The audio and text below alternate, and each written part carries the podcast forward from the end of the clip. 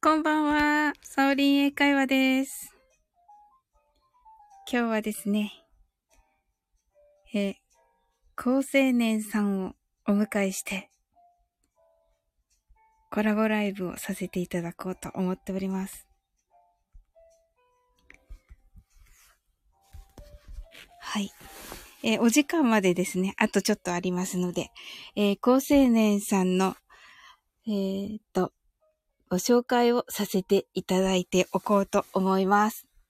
えー、高青年さんはライブ配信アプリの運営をされています。えーまさに日本のメディアの中心にいらっしゃいます。スタイフの中ではあっという間に SPP を獲得され、えー卓越したマーケティングスキルで流れの速い流行や有益な情報を毎日配信されています。大変優秀な方ですが、私のような存在にもわかりやすくお話をしてくださいます。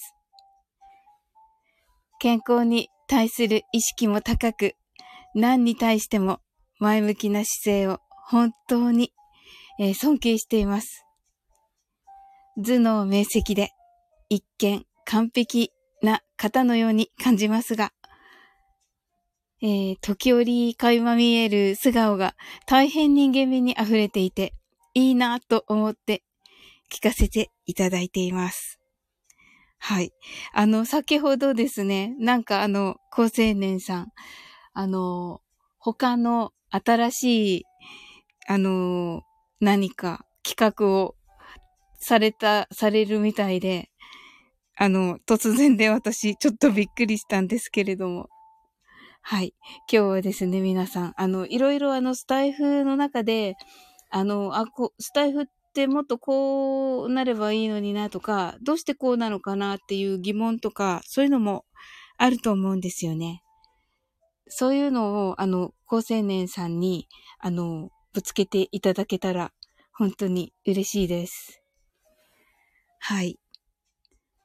そうですね。あの、新しい企画がですね、なんかあの、し私 生活を出していくっていうことで、あれそんな方だったのかなって思ったんですけど、それはそれでちょっと楽しみですね。はい。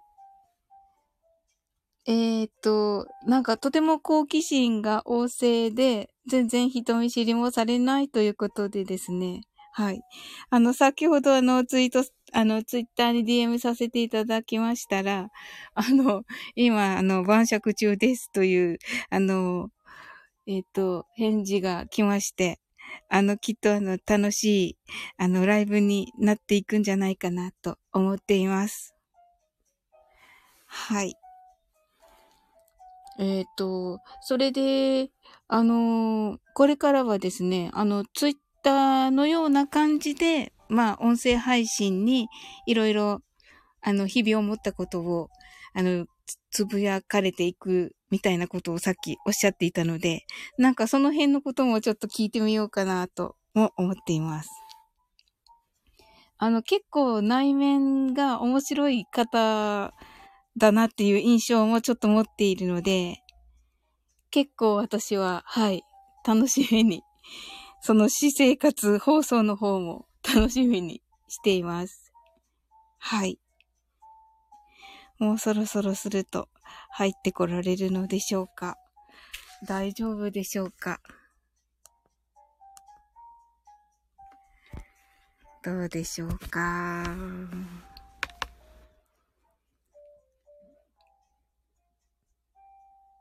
そうですね。えっ、と、マーケティングの能力も本当に高いということでですね。はい。そこ辺もいろいろですね、聞いてみたいことたくさんなんですよね。あとは、あの、健康についても結構、あの、あれということでですね。お、 はい。まだですね。 酔いつぶれてないといいんですけど。高青年さん、大丈夫でしょうかアサリーさん、こんばんは。ああ、嬉しいです。来ていただいてありがとうございます。はい。サリーさんの楽しく聞かせていただいてます。 はい。ハートマークいただきました。ね、楽しみですよね。高青年さんの。はい。サリーさんなんかあります質問。もう早い者勝ちでどんどん答えていただこうかなと思って。私いっぱい結構用意してて。はい。あ、あれれ。高青年さんから今ちょっと DM 来てるので見てみますね。入れないのかなまさかの。えあ、3分頃。 わかりました。OK です。ちょっとお返事しますね。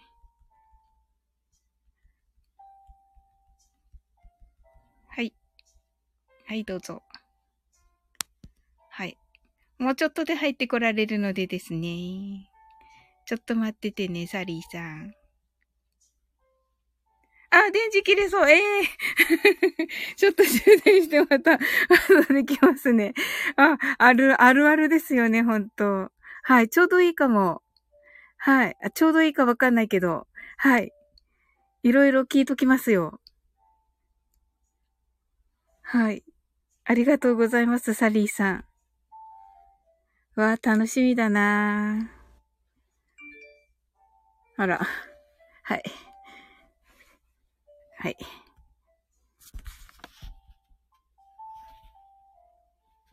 えー、っと。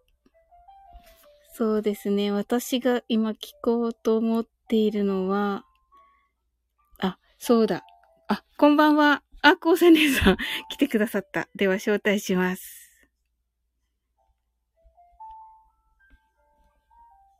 どうかなあれ入れましたかこんばんは。あ、こんばんは、聞こえますか聞こえます。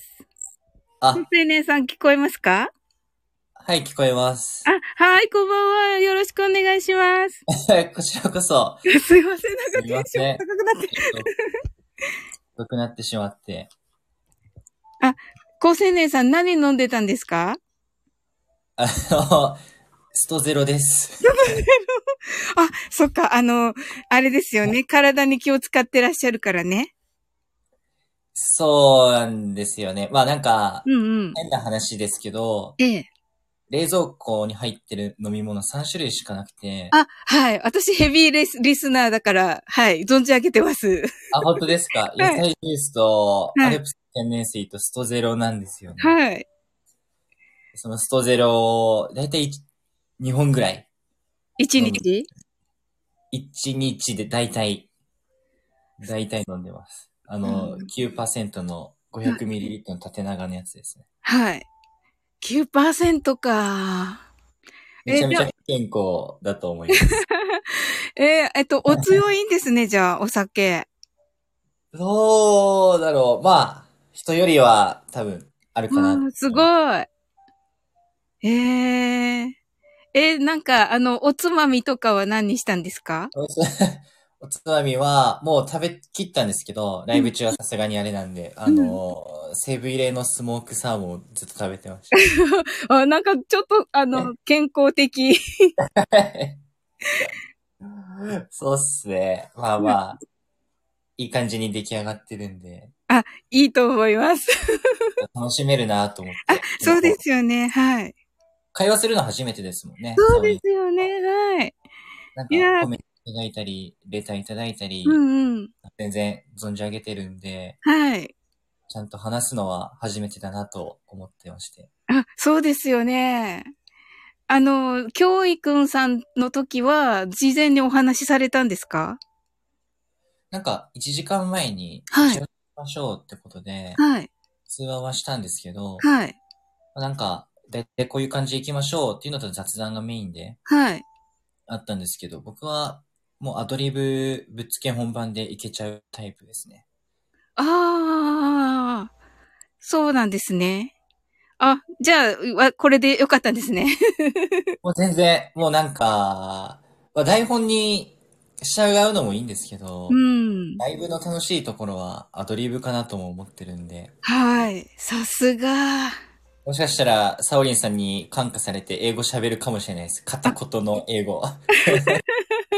いやいやいや、本当に、あ、あのね、今来てくださってるサリーさんも、あの、英語のね、配信者さんなんですけど、そうなんですね。ただいまを英語で。はい、アンバークと、はい、言ってくださって。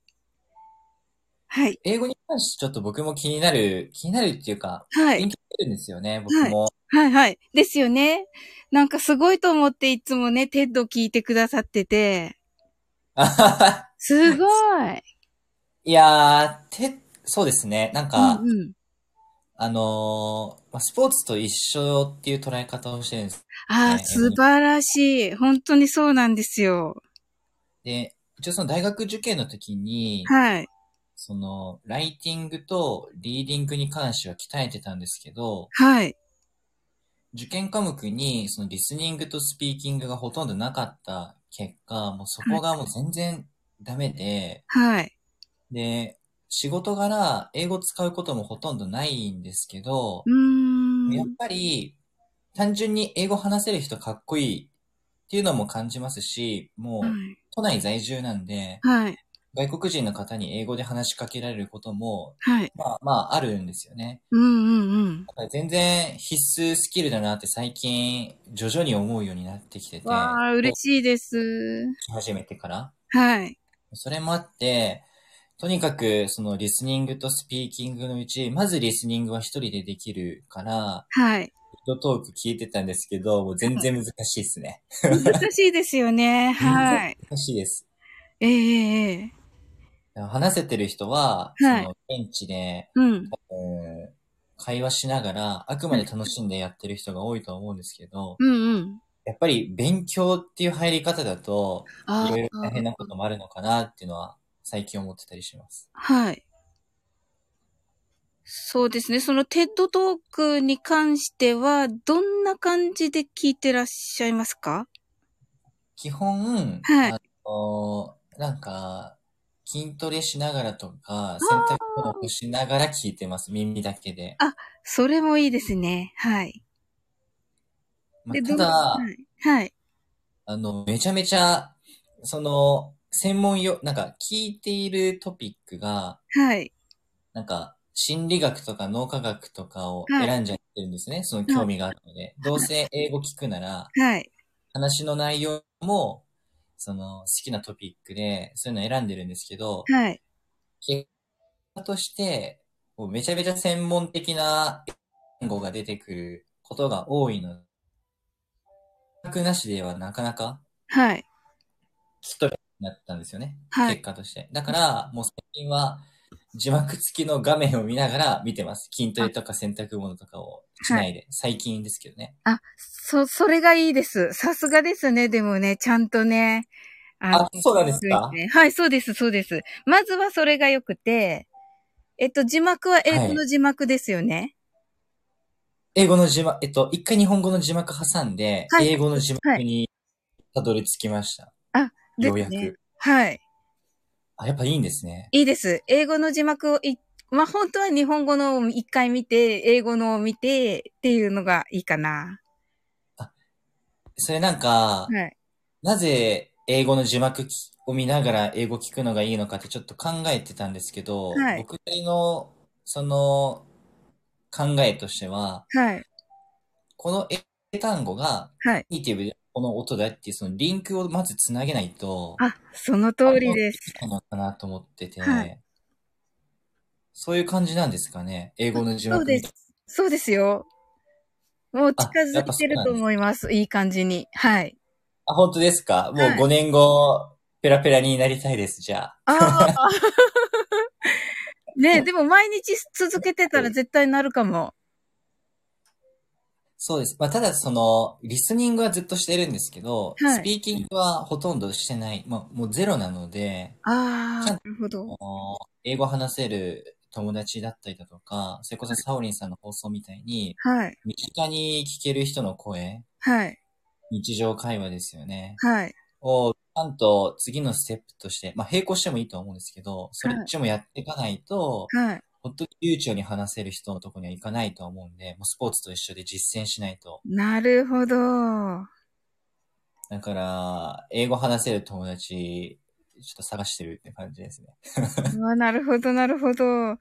いやすごいと思います、話せる人。え、サオリンさん、ちょっとごめんなさい。なんか、教えて高生さんっていうトピックなのに、そうそ僕うがそうですよね。ちょっとあの、あサオリンさんの、 皆さんがいっぱい来られてるんですけど、 はい。あ、一応、ああの、はい、質問聞いてから、はい、どうぞ。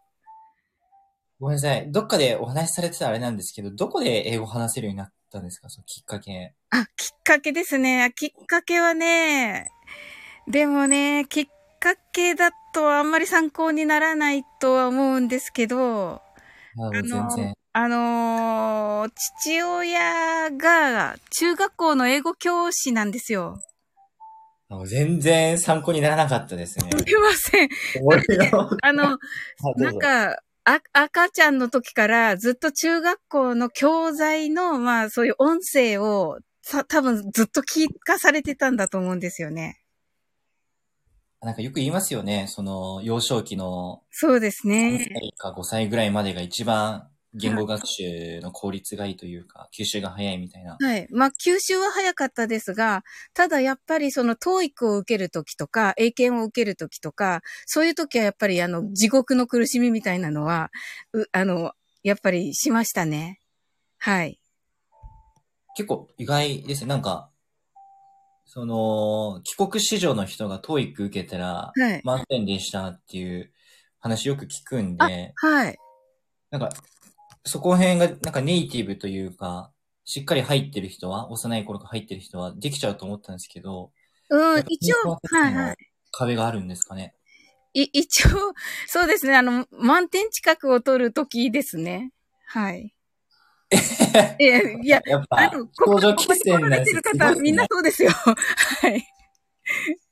えってことは、え、えっと、トイック満点とかなんですか満点に近いですね。やばいっすね。僕あの、はい。大学生の時に、はい。大学行ってなかったんで、はあいの、暇すぎて英語勉強してたんですよね、その時も。あ、はい。結構頑張って700点だったんですよ。あ、でも700点はすごいです。それ、あれですよね。あの、どこにも通わないでですよね。引きこもりですね。あの、いや、太陽の光も浴びてなかったんですけ本当ですかよかったでど。す。 でも、あよの く、ぞご無事で。いやあの0点から600点とか700点は、はい。あのーセンスなくても頑張ればいくっていうのもちょっとわかりました。でも、700から800とか、はい。はい。そうなんですよ。はい。そっからのあと1点とかは、もう、マジの喫水の人じゃないと無理っていうのも同時に悟ったんで、800点を目指すのはやめたんですよ。ああ、はい。わかります。趣味というか、はい。その、ワン、なんだろうな、そんなプロとしてやってたわけでもないから、そうですよね。はい。相当これはプロフェッショナルじゃないと、はい。 800、900、その先満点はもうはい無理なんだろうなと思って、はいで話聞くと帰国子女の人がはい。はい。多いと聞いて、もうそれは目指せなくていいなっていうので、はいやめちゃったんですよ。そうですよ。あのーやっぱりね、リスニングも多いし、はい。そうなんですよね。はいリスニングはい。一番苦手なんです。英語英語の中で。ね、さっきね、あの、配信でおっしゃってたから、ちょっと前の配信で。はい。そうなんですよね。なんか、はい。英語の字幕表示されながら音を聞くと、はい。めちゃめちゃ余裕に聞こえるんですけど、それだったら大丈夫ですよ。はい。でも、はい同じ音声を字幕にして聞くと、はい。わかんないんですよね。あー、なるほど。その、紐付きのはい。反復練習が多分足りてないんだろうなって思います。なるほど。さすが。いや、え、で きて分ないです。析力、さすがマーティ、マーケティングさん。いやいやいや、もうそんなの言われちゃったら、今お酒入ってるからもう、飲んじゃいますよ。 あと10分ぐらいしたら。ちょっとあの、皆さん来てくださったので、ちょっとご紹介を。えっ、と、あサリーさんですね。はい、こんばんは。教育も来てくださいました。お邪魔します。とのことで。カナエルさん、こんばんは。あ、カナエルさんがなんか、アサリーさんもこんばんは、ということで、皆様、ということで。はい。皆チョさんイ、スは、あの、さっき LINE で、はいまだって連絡来てて、はいさっきその後に入室してくれたんで、ほっとしてます。あれ、今日はだよねってことだったと思うんで。い。 はい。楽しかったです、教育のところのも。あ、本当ですかなんか、 教育さんにあの、 録音されてて、はい。あの、 高青年さんがはい。面白かったです。い やいや、なんか愛の告白されてて面白かったです。そうですね。なんか、その時もすごいベタ褒めで、ええサンド FM ってなんて温かい世界なんだっていうのをちょっと思ってたんですよね。 ああ、なるほど。そうなんですね。ちなみにあの、補足になっちゃうんですけど、はい。あの、コラボのはい。配信を最近積極的に受け付けてて、はい。リクエストはあまり断らないようにしてるんですけど、はい。普段僕アーカイブしかしてないんですよね。ですよね。はい。で、ライブを一人ではい。やろうかなとも思ったんですけど、はい。結構、誰かとコラボしてはい会話してる方が、はい。僕も話しやすいですし、はい。多分今のライブ配信アプリの中でコラボライブが一番強いコンテンツっていう仮説を持ってて、はい。おっしゃってましたね。そうなんですよね。そだからここれはをいちょっと盛り上げたいっていう気持ちもあって、そうなんですね。それちょっとお聞きしようかなと思って、一人はいちょっとパッとやってっていうのもいいのかなと思ってたんですけど、やっぱりコラボの方がいいんですね。僕はそう思いますね。まあちょっとこの話、ちょっと続けちゃう、深掘っちゃうと、はい。一人でライブ配信をするっていうのは、はい。一年ぐらい前まですごい流行ってたんですよね。あーでもまあ、ライブ配信アプリの運営はさい。んやってて、今年は別のライブ配信アプリの運営で今4年間現役やってるんですけど、はい。特にその3年間の時は、はい。僕は一人でライブするっていうのをたくさん見てきて、いろんなスーパースターになった人を見たんですけど、はい。でも、限界来てますね。一人で喋り続けるのが。ええいいこと聞いたなこ。なんかもう、なんだろう、ライブ配信アプリ自体が成熟してきてるので、はい。その成熟しているの根拠としては、もうお金がだいぶ回ってきていて、はい。多分国内でも、まあ、トップクラスかなって勝手に思ってるのが、ポコちゃんなんですけど、 はい DNA の。はい。ポコちゃんが四半期、まあ、3ヶ月間で60億いってるんですよね、売り上げが。はいはい。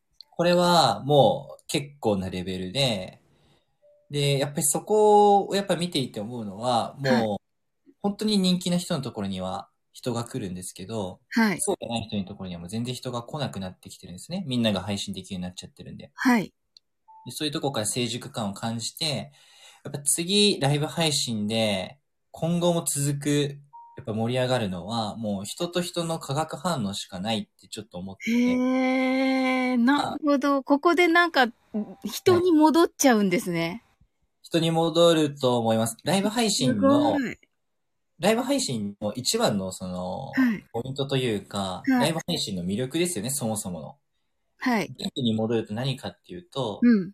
リアルと双方向のコミュニケーション、この二つのはずなんですよね、もともとは。はい。なんですけど、なんかいろいろ成熟してきて、ゲーム配信をしたりだとか、一人で朗読会をしたりとか、いろいろ出てきてるんですけど、はい。でも結局、リスナーの人たちが、はい。あとコメントしてくれてとか、最後まで配信をいてくれないと、配信者は死ぬんですよね。ライブやってると虚しくなるんで、誰もいないのに、コメントもないのに。っはい。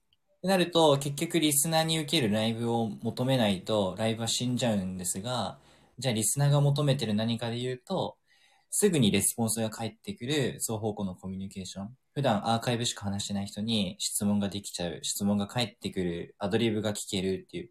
でその延長線上に、はい。この二人のコラボの化学反応は今しか聞けないし、臨場感を感じるっていうのが、詰まるところのライブ配信の行き着く価値だと思ってるんですよね。みんながライブ配信できるようになった今だからこそのはい。残る価値。はい。で考えると、コラボできる人がやっぱり生き残るなと思ってて、はいなので、話戻して、そのコラボ配信のリクエストは最近受けるようになってきてるんですよね。はい。なるほど。えっと、ひろしさんとアルパカーノさんが来てくださいました。こんばんこんは。いきなりコミッた話でしたけど、すごい。ということは、もう一人じゃない方が、実質的にはいいっていう感じですね。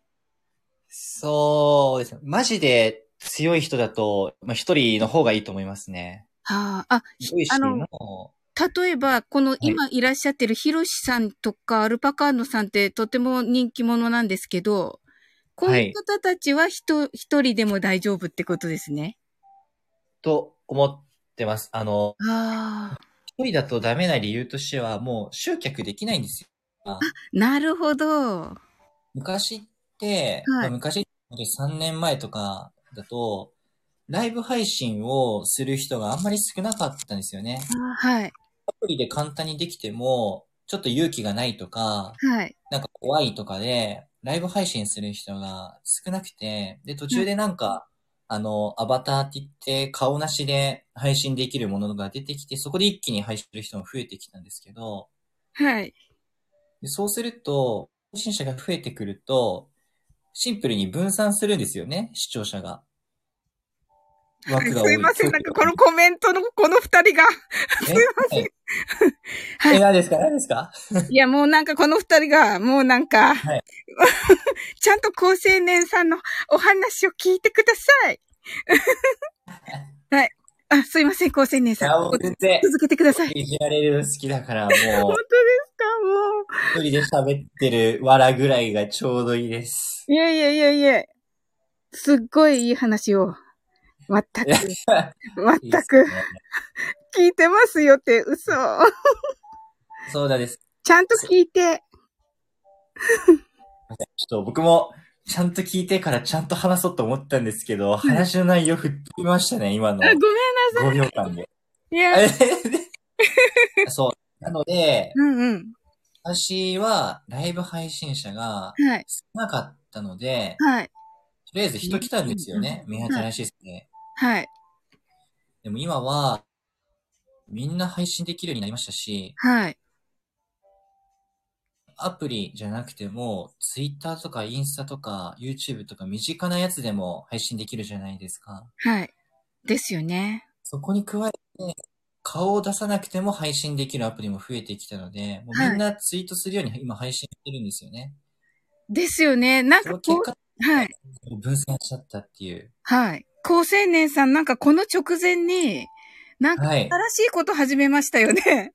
私びっくりしたんですけど、あの、私生活。私生活ですか 私生活配信されるんですかあの、ちょっと、お酒のせいかもしれないんですけど、はいそういう気分になっちゃって、はい。なんか、ずーっと配信アプリの専門知識を話し続けてるんですよね。一はい年。でも、はい。もう彼女欲しいとか、はい。親に会ってない寂しいとかあを、ちょーっと喋りたくなってきちゃって気持ちとして。はい。なんで、始めました。 わかりましえ、ど、え、 需要あるのかなどう、まあ、なんか需要なくても、自己満でやってる節があるんですけど、た。はい。誰も聞いてないのはさ、またそれは寂しいんで、 いや、めっちゃ楽し案外み再に生してさるれんてでますす。けど。あ本当ですか本当です。毎日は約束しないですけど、はい。あの、普段のちゃんとした内容のやつですよね。真面目な。はい。は、毎日配信するんですけど、はい。私生活の新しい方は、はい。プラス1で毎日ちょっと頑張ろうかなっていう。えあ、そうなんですか毎日2配信になるんですか毎日2配信になると思います。理想状態としては。お、すごい。あの、なんか個人的には、なんか筋トレはどうやってるかとか、 ちょっと気になってるんです筋トレもめっちゃ語れちゃうんですよねけ。ど。なんかジョギングとか水泳もしてるんで、はい。あ、そうなんですね。その辺も語りたいですし、なぜ僕の冷蔵庫にはアルプスの天然水が入ってるのかとも、かも喋りたいですしね。あ、そうなんです。あ、聞きたい です。アルプスの天然水に関しては、はい。まあ、1日2リットルっていうのが一応目安なんですよね。はい。1成日人の2リットルああ、はい。ちょわかんない。1点ちょっとだったかなわかんないですけど、2リットル飲めば十分なんですよね。1日の必要な水分の量としては。はい。で、まあ、ジュースとか、はい。酒とか、エナジードリンクでも水分は手に入ると、まあやっぱり一番純粋な水の方が吸収しやすいんで、おー、そうなんだあ。る天然水を2リットル1日1本で消費し続けてるんですよ。うん、やっぱりお水なんですね、じゃあね。水好きですね。はいで、なんか、デトックスとかっていう、ちょっと意識高い話もあるんですけど、はい。個人的に水をすごく意識してるのは、はい。とにかく、その血液が体のすべてなので、はい。血液のほとんどは水分なんですよね。はい。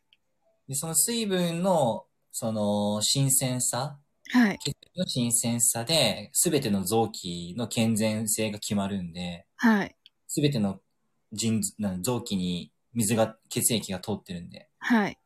だからもう、親にいただいたこのアレルギーゼロ、入院ゼロ、五体満足のこの健康な体を、はい。とにかく一生綺麗に使いたくて、それがもう一番の親孝行だと思ってるんで、はい。そのために毎日水を飲むのは全然そんな苦じゃないんで、っていう、すごい強い意志のもと、アはい。ルプスの天然水で一列ぎっしり入れてます。冷蔵庫すごい。あめっちゃ飽きるけど。 めちゃめちゃ飽きちゃうけど。そうなんですか。こんな20代あんまいないと思うんですけどね。あおじいちゃんの考え方だかあ。いらや。いや、でも、ひ、ひろしさん、ひろしさんもいなくなっちゃったかな。ひろしさんも28歳かな。ぐらいですけど、あの、そんな感じですよ。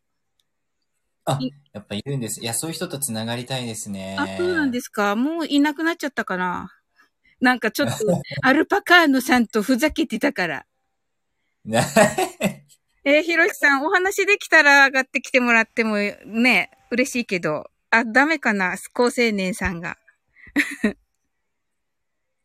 でも、はい僕、リスナーの方たち同士がコメントで勝手に盛り上がってるのって、はい。あの、優秀配信者だと思ってるんですよね本当ですか。ありがとうございます。いや、違いますよ。あの、高青年さん、皆さんがね、とってもいい方なんですよ。いや、いい。なんかこれもちょっと、飯で、はい。たんですね、社はい。の、やっぱり、イメージとしては、スナックのママと全く一緒なんですよね、立ち振る舞い方が。へー。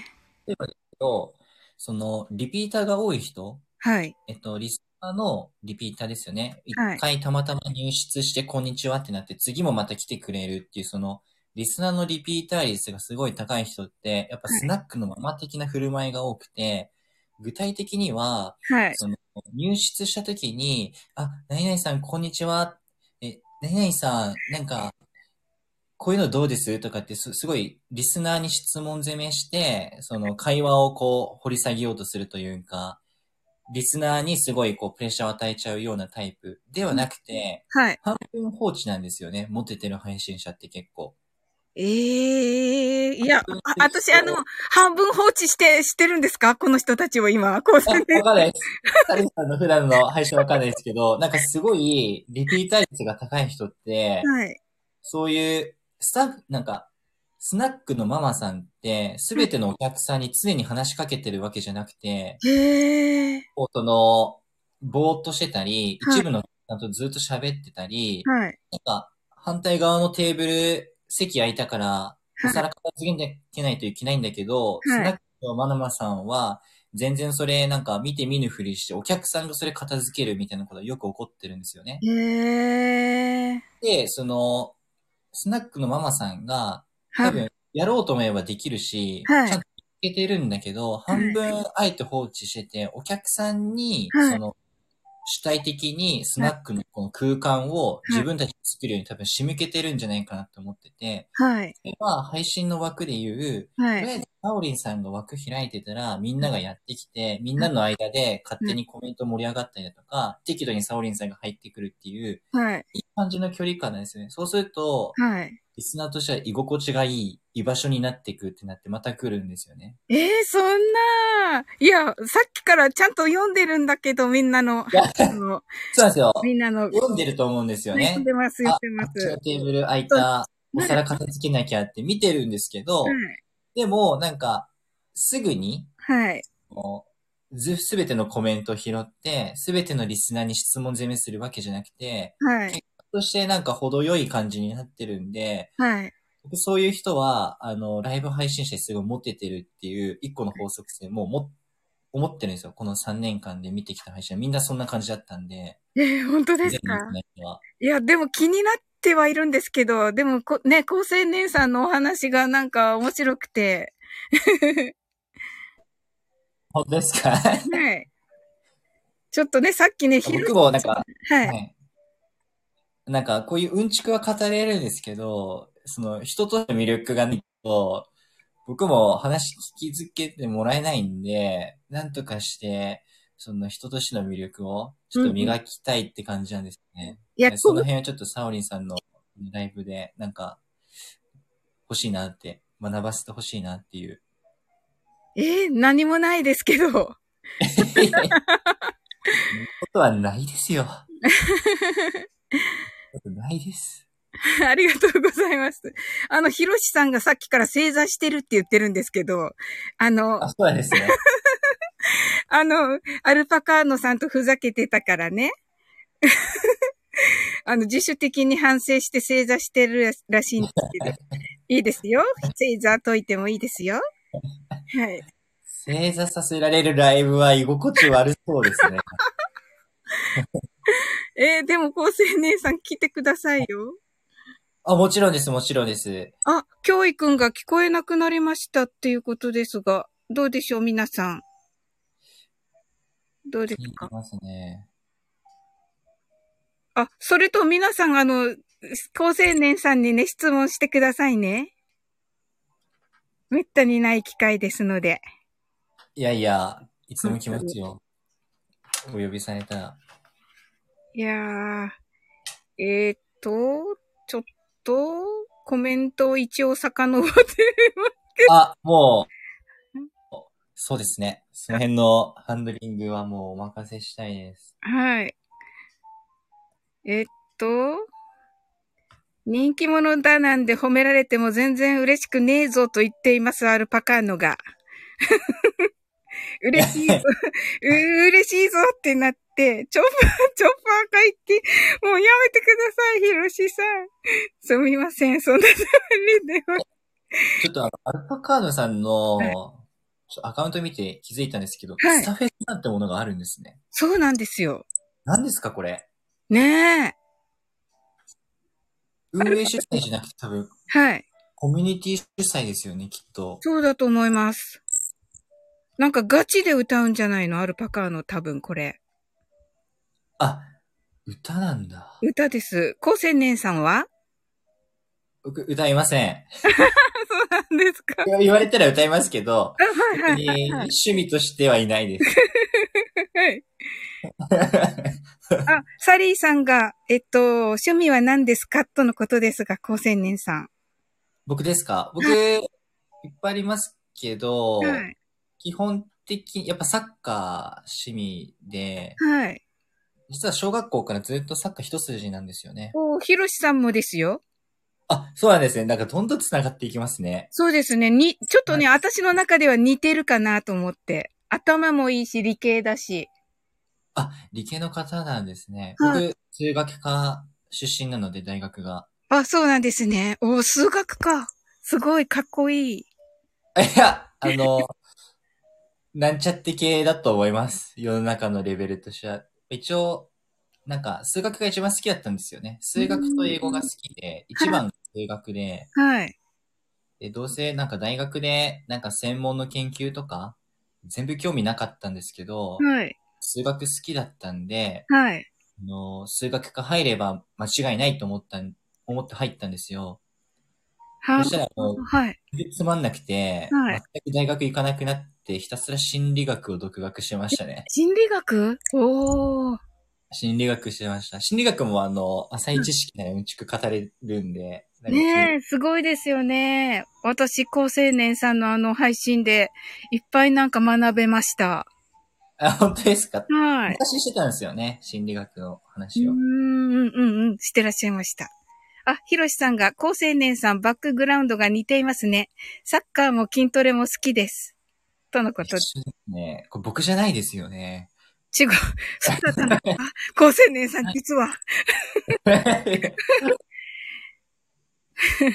ひろしさんもなんか、はい。 12時間ラジオとかやって、愛は伝えねえ、そうなんですよ。私、今日見てびっくりしちゃって。はい。さん、こんなことするのなんかす、すごいっすね。この、スタイフユーザーの方たちはのいエネルギーというか、その、企画力、行動力、はい。すごいですよね。はい。すごいです。僕、いろんなライブ配信アプリ見てきてるんですけど、はい。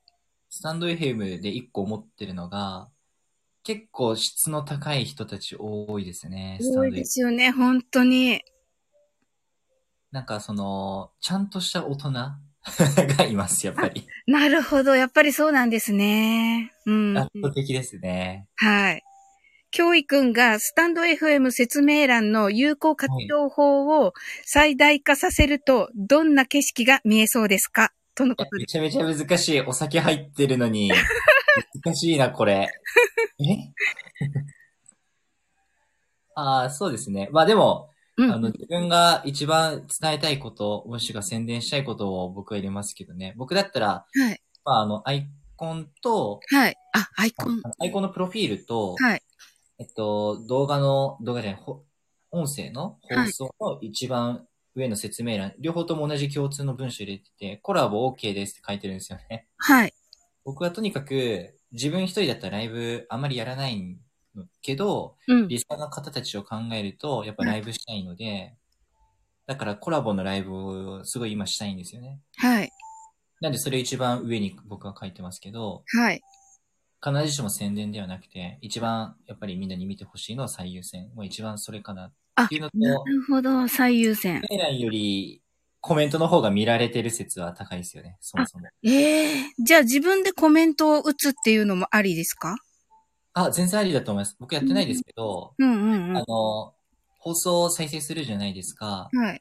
その後みんな耳で聞くと思うんですけど、はい。目線どこ行ってるかっていうのを何回か考えたことがあってな、るほど。め多分、ね。いいねとコメントなんですよね。はい左下にハートマークとコメントマークあるじゃないですか。はい。で、いいねは非表示になっちゃったんですよね、途中で。はい。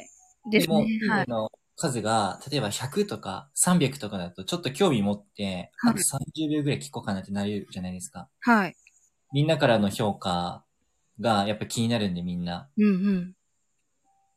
でも、いいねを、の数をずっとみんな見てきてる習慣がある中で、はいい、いねの数が今非表示になった中で、はい1個気になるコメントの数もちょっとみんな気になると思うんですよね。はい。で1とか10とかあると僕触っちゃうので、はい。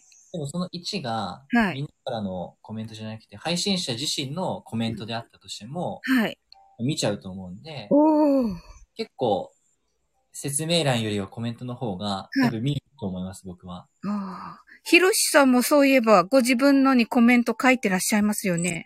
同じ考えなのかなわかんないけど。はい。では、 YouTube, YouTube とかって、はい。再生したら結構コメントいく、いきますよね、みんな。そうですよね。なるあほれ、ど。運営に YouTube とバレてるんですよね、YouTube 運営に。へ YouTube 運営え。に、はい。みんな動画を再生したら、はい。とりあえずコメントいくっていうのがもうバレてて、はい。なので今スマホではい。 YouTube 再生して横向きにすると、画面右半分コメントが表示されるように最近変わったんですよね。はあ、なるほど。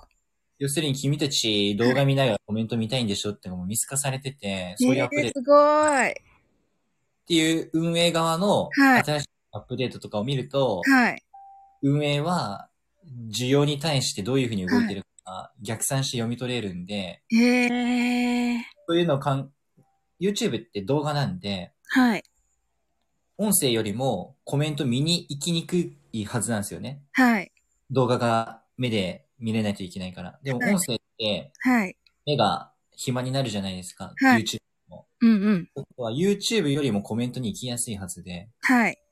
だからさっきの話とこの話をふ掛け算するとよりコメント行きやすいよねっていうのが結構僕の中でははい。的で、はい。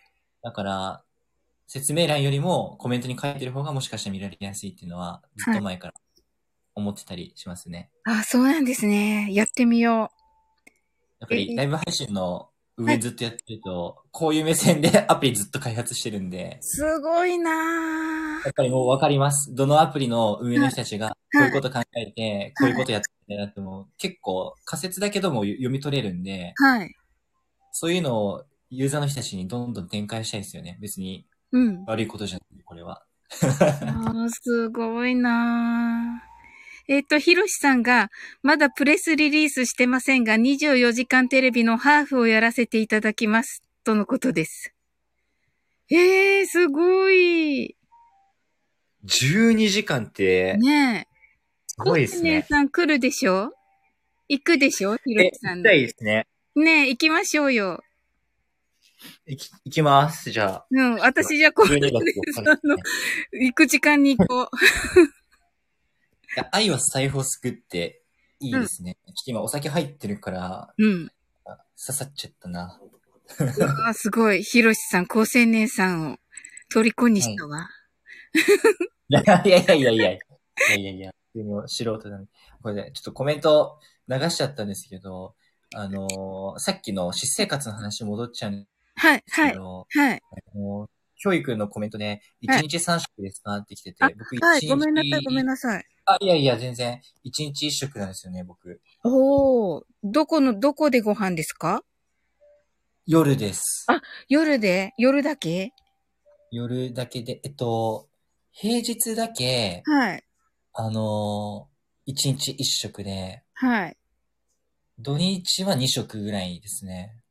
あー、そうなんですね。ね結構、なんかストイックな人は1日1食多いですね。あー、お昼ご飯食べちゃうときに、うんうん。炭水化物を抜けば眠くならないんですけど、そもそも食べたくないって人が結構いて、眠くなっちゃうと仕事のパフォーマンス落ちちゃうんで、はい。ですよね、わかります。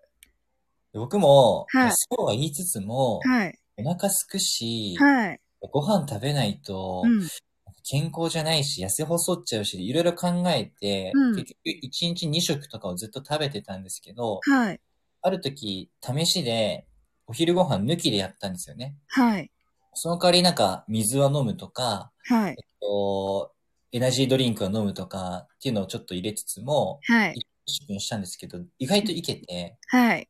やっぱり仕事をすごい集中できたんですよね。あー、やなるりきっほど。て一気にご飯食べるっていう。はい。 それもいいですよね。私もどっち、朝は食べないで、昼はちちょっとしか食べないで、夜いっぱい食べる派です。そうなんですよね。はい。もうなんかやっぱ、頭働かせるの嫌なんですよね、ご飯食べた後に。ああ、なるほど。はちなみになんか、お腹空いてる時の方が、い。頭の回転早くなるっていうあ、そうなんですか結果もあって、まはいあ、これはその、結構体がはい。 1ってなるんですよね。ご飯食べてないってことは、はい。ちょっと主、飢えるんじゃないかっていうふうんうんうんうに体が反応しちゃうんですけど、へえ。結果としてすごい脳みそが集中してくれるらしくて、防衛本能として。すごい、いいこと聞いた。なので、うん結構ちょっとお腹空いてきたなぐらいがは、い実際一番テストするのには、コンディションとしては向いてたりするんですよね。そうなんですね。なので、ちょっとずつお水とか、ちっはい。ちゃいお菓子とかは、はいあの入れながら、はい。あのまあ、一日一食で、は平い。日はやってますね。ああ。えーお菓子おすすめありますかお菓子は、僕チョコレートですねあ。、チョコですね。なるほど。チョコあんまり好きじゃないんですけど、 はい。あの、ええ。あの、やっぱ優秀ですよね、チョコは。あ の、そうなんだ。でも、はい。またうんちくなんですけど、はい。あの、チョコレートの匂いを嗅ぎながらだと、あ、教育くんさんが。はい。教育くん、ありがとう。あ、お疲れ様でした。えっと、チョコレートの匂いをはい。嗅ぎながらと、全く何もしないで普通にやるときとで、チョコレートの匂いを嗅ぎながらの方が記憶力が上がるっていうはい。データがあるんですよね。本当ですかすごいら。しいです。まあなんか、いやー、いいなー。いい匂いを嗅いでると、はい。その、海馬っていう、記憶を司る海馬っていうところが、はい。あの、活動的になるのかよくわかんないんですけど、とにかくチョコレートの匂い嗅いだら、記憶力が上がったっていう話と、はい。味噌の栄養はやっぱ糖分なんで、はいチョコレートもやっぱり糖がいっぱい含まれてるんですよね。はい。その人知った時に、はいもう、ちっちゃいお菓子はチョコレートにしてて、はチいョ。コレート苦手だったんですけど、はずいっ。と食べてたら、ちょっとマシになったっていうのが今ですね。ああ、甘いものあんまりお好きじゃないってことですかそうっすね。ああんまり。 あの、フルーツが好きですね。甘酸っぱい系ですかね。 はい。そうだったんですね。みみかんとか。みかんかわ、かわいい。え、マジですかいや、なんか、甘酸っぱいの好きなんですよねああ、甘酸っぱいの。美味しいですよね、甘酸っぱいの。うんうん。そうですね。チョコレートケーキとかはもう一番きついです。あ甘々のてっぺんって感じで。あ、ああ、なるほど。はい。そうですよ。すいません。めっちゃ全然違う雑談をしてしまいました。いやもうこれがいいですね。楽しいですね、そのこれも生放送、高青年さ ん。なねえ、いいんですいいよ。ですね。多分。 アルパカーノさんが、 ヒロシさんは12時間筋トレするラジオですよね。あ、そうなのヒロシさん。 自分の配信にコメントしてるのは1個、1個目のハードルを下げるためです。ヒロシさんが。あ、こういう考え、いいですね。なるほど、なるほど。あ、それ、はいめっちゃすごいなってちょっと思っていまして、はい。またうんちくなっちゃうんですけど、はい。あの、ポコチャっていう、はい先ほどちょっと話したはい DNA のライブ配信アプリ、は国い。内で、まあ今ちょっとリードしてるとこですけど、はい。そのポコチャの運営が出しているデータで、面白いデータがあって、はい。こう一つのライブ配信で、はい。一人の人、視聴者がずっとコメントしてた時に、はい。それは、わ、いいのか悪いのかっていうのを考えてた研究があって、はい。一人の人がずっとライブでコメントしてたら、二人目、三人目がコメントしづらいんじゃないか、はい。その人に任せちゃうんじゃないかっていう、デメリットとしての捉え方と、はい。もう一つは、その人がずっとコメントし続けてくれてるおかげで、は二、い人目、三人が逆にコメント続くかもしれない。ああ。やりとりを見てて、あ、ちょっはいとそこは突っ込みどころあるから、ちょっと自分もコメントしようっていう。要するにコメントのハードルが下がるか。はい。一人のライブ配信の枠に、一人の視聴者がずっとコメントし続けてる、その現象が、二人目、三人目がコメントする上で、いい方に働くのか、悪い方向に働くのかを、ポコちゃんがちゃんと研究してて、はい。で、答えどうだったかで言うと、はい。一人の人がずっとコメントしてた方が、い二人目、三人目が続く、コメントしてくれる確率が高いってことが分かったんですよね。へえ。なので、はい。一人当たりの、その、コメントする数を制限しようとしてたんだけど、い制限をかけないようにしたんですよね、ポコちゃんは。なるほど。ずっとコメントしてくれてた方がはい、二人目、三人目続く傾向の方が高いっていうのが分かったから、はい。もうどんどんしてくれっていうふうに、運営として判断したらしいんです、ポコちゃんが。へで、ー今のヒロシさんのお話に戻すと、はい。自分の配信に自分自身でコメントするのは、1個目のハードルを下げるためっていうのは、はい。今の話で言えば全然理にかなってるんですよね。すごい。ひろしさん自分で考えた誰でもいいかの。ら。そうなんですよね。っていうのを、今ちょっとピキンって繋がって、はい。ああの、もう一杯とゼロ飲みたいなって感じなんですけど。 どうぞ、ご ahead! あ、来た、英語来た。はい。で、アルパカーノさんが、そうななんですよるほど勉強になります。ねえ。ヒロシさんが、パカーノさん、内緒やで、って。内緒ってここに書いてるけど、アルパカーノさんもちろん、アルパカーノさん、ヒロシさん、まともなこと言うってことは、秘密にしておきます。ヒロシさんが、あら、高青年さんったら、やだーって、なんだろう、あ、褒めたからヒロシさんをもうなんか、どこの、どの褒めの部分かわかんなくなっちゃいましたけど、あれ嬉しいですね。うんうん。ひろしさん、あの、すごいですよ。頭いい方ですよ、とても。褒めるといつも違うっていうから、もう褒めてきた。な僕、やっぱスタンド FM で配信活動選んでよかったなと思うのは、はい。その、やっぱり、音声配信を盛り上げたくて、はい僕やってるんですよね、この活動自体を。はい。でその上で、素晴らしい。あはの、ライブ配信勉強を毎日してるんですけど、い。その、同じ配信者の人たちから学べることが結構多いんですよね、スタンド FM の場合だと。はい。それが、なんか、場所として良かったなって、結構毎日、そうですね。継続して配信してるんで、はい。コメントにしても、レターにしても、こういう時のコメントにしても、はい。結構中身のある反応が返ってくるんで、うんうん。すげえいい場所だなと思ってます。そうですよね。あ、ひろしさんが、で自も分が他人のこ収録へコメントするときに感じたので取り入れてみました。なるほど。すごいなぁあっぱれですよね。はい。要するに、考えたんだ。すごい。要するにリスナーの方にこうしてほしいと思うはいの。であれば、リスナーの立場に立つっていう、まあ当たり前の話ではあるんですけど、はい。なるほど。ちゃんとやってるわけですよね。こあういうところまで。なるほど。リスナーの立場に立つですよね。なるほど。ライブ配信アプリの運営なんて、毎日リスナーの立場を考えてますからね、頭ひねって。僕はもうそれ4年間ずっとやってきてるけど、はい。すごいですよ素ね。晴らしいなと思っていはやい。いやいや。本当に。素晴らしいです。ちなみに、サオリンさんは何か、あの、なんか直接お話しするのは初めてですけど、はい。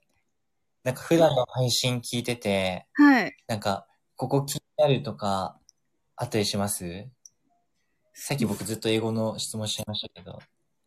そうですね。なんか、あの、いまあ、気になるところは結構いっぱいあるんですけど、 あの、でも、 ははい。高、高青年さんの、あの、配信を、あの、聞かせていただいて、あの、やっぱりいっぱい学びがあって、い。その目の前のリスナーさんを、から大切にすはるいこと、なんかやっぱり、あはい。他の配信者さんのところで、あ、この人がリスナーになってくださったらなって思う方とかをお見かけすると、そっちに行っちゃったりするんですよ。なんか。あ、ああ、なるほど。ええじゃなくて、やっぱりいつもそばにいてくださる方から、あの、大切にしなきゃなと思って、今日ね、はい来てくださったサリーさんとか、アルパカーノさんとか、ヒロシさんから、やっぱり大切にして、っていうことですよね。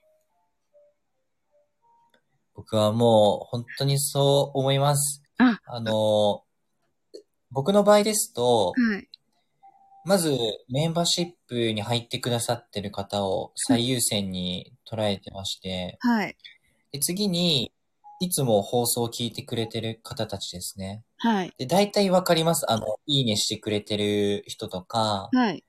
で、だいコメントしてくださってる方とかで、大体、はいあ、この人って、メンバーシップには入ってないけど、いつも聞いてくれてる方たちだなっていうのはわかるので、はいで最後にたまたま聞いた人、こはのい。順番では優先順位というか、大切にする順番をはっきりと決めてるんですよね。はい。で、結構、ほとんどの配信者の人たちは、はい。平等に大切にしようるんですよね。それは良かれと思って、はい本人としては。で、それはなんか一見うん。いい人そうですし、はい僕もはい。それを試みた時はあるんですけど、はいそれを続けるとどういう結末が待ってるかっていうと、はい。あの、リスナーの方が立場が上になるんですよね。どっかのタイミングであー。なるほど。あ、そうなんですこれか。もちょっと、はこいこで話しちゃったんですけど、はい。もう、ライブ配信してて、はい。誰も来ないっていうの辛いでしょお前はっうてんなって、リスナーからすると。ああ、そうなるん来だ。てやったぞ、はい。はい。コメントしてやったぞってことで、あはい。今のスタンド FM のはい。方たちからすると、はい。全然想像できない世界だとは思うんですよ。あーすごい質はのい。高い方が集まってる。でも、はい YouTube ライブみたいに、はい。本当にユーザー数がすごい増えてくると、はい。悲しいことにやっぱ治安はその分悪くなるんですよね。いろんな人が入っちゃうんでどうしても。はい。でそこまで行くと、リスナーの立場が、の方が高い状態で、そういう規模になってしまうと、はい。来てやったぞとか、コメントしてやってるぞってことで、すごく配信者が配信するのがしんどいっていうところまでやられて、最終的に引退するって人を何人も見てきてるんですよね。ああ、そうなんですね。で、その人たちのほとんどは、はい。やっぱり暇つぶしでやってきて、はい。無料でコメントしてるなので、はい。例えばメンバーシップで有料になってる方とか、はい。無料であったとしても、ちゃんと毎日継続して聞いてくれてる人とかだと、うん。ある程度フィルターがかかって、はい。やっぱり本当の意味での味方だったりするので、はいその人たちをやっぱり一番大切にしないと、はい自分の配信活動は続かないと、僕はもう答えとして持ってるんで、はい。そういう未来を考えた上で、やっぱり今自分に一番貢献してくれた人たちをもう一番大切にする。はい。新規より既存はい。優先ですね、僕は。はい。そうですよね。もうなんか、これを聞いたときに本当にちょっと目が覚めたような気がして、はい。 本当ですすかごい、すごくあの、あの、ありがたかったです。いやーなんかこれも、なんかライブ配信アプリって顔映るんですよね、普通は。あ、そまあ、うポなんコチャとか、ですねはいいあの、ポコチャとか、はい17ライブとか、まはあ、いインスタライブとか、まあ、ツイッターライブとかでも、やっぱりはい顔というか、まあ、映像を映すと思うんですけど、はい。あっちのライブ配信アプリで起きていることが、多分、音声のライブ配信でも同じようなことがこれから繰り返し起こってくると思うんです。同じ道をたどると思ってるんですよね、僕は、おおむね。えー、じゃあ、スタンド FM も、い、いずれはそうなるっていうことですかめちゃめちゃ規模が増えたら、はい。やっぱり治安は悪くなると思います。一般的には。そのために、うんあの、へーサンドイヘムの運営さんたちが、いろいろコミュニティのルールであったりだとか、はい。そのいろんな機能ね、ブロック機能だったり、はいな。んかいいねの数を非表示するとか、フォロー、フォロワーを非表示にすることで、数字的競争を跳ねのけてるっていう狙いも一個あるんかなって勝手に思ってるんですけど、はい。いろいろ多分されてると思います。どうせそうなるっていうのは多分分かってらっしゃると思うんで。あなるほど。いいねを非表示にしてる多分本目的は、はいあの、いいねが多いところに人が集まりすぎない、できるだけ分散させるっていう狙いだと思うんですけど、はい。まあ、いろんな隠すことで治安は良くなると思うんで、はい。炎上してる。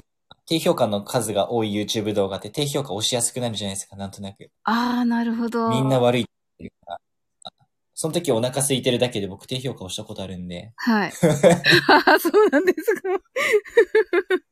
なんかめっちゃ炎上してる、めっちゃ低評価押されてるって動画に出会って、その時お腹空いてたんで、腹減ったらもういいや押そうって思って押したことあるんですけど、はいそういうことがやっぱ起こっちゃう。数字が見えてると。はあ、なるほど。いろいろあるんですよね。へえまあ、スタンド FM は、せっかく今すごい治安が良くて、はい。質の高いコミュニティで、はい。これが続くといいなっていうふうに思ってます。それは運営さんがよりそう思ってると思いますけどね。はい。なるほど。へえ。あ、高青年さんってこれからはツイッターとかされなくなるんですか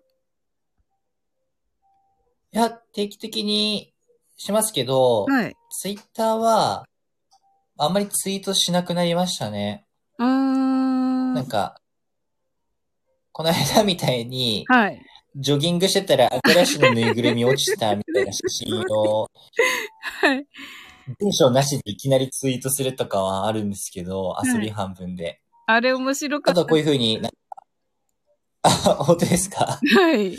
とか、あとは、その、コラボ配信みたいなご縁があった時に、一応宣伝させてもらうぐらいしか最近は使ってなくて、はい。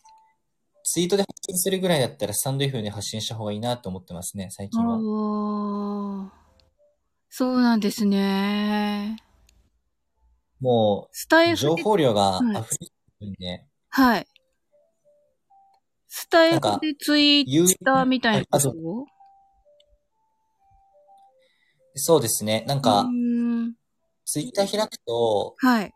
なんかお腹すいたっていう、たわいもないツイートもあれば、すごい伸ばしてるツイートって、ギャグ線が効いたツイートか、あとはすごい有益なツイートだと思うんですよね。おおむね。はい。あ、でまといすさんがご来てくださった。いその有益な、ああ、ごめんなさい。あこんばんは。あ、全然全然。あ、こんばんは。ありがとうございます。あ、よかった名前でで呼ばれるすと緊張ねし。あ、1時間過ぎてたけど、よかった、まといさん、来れて。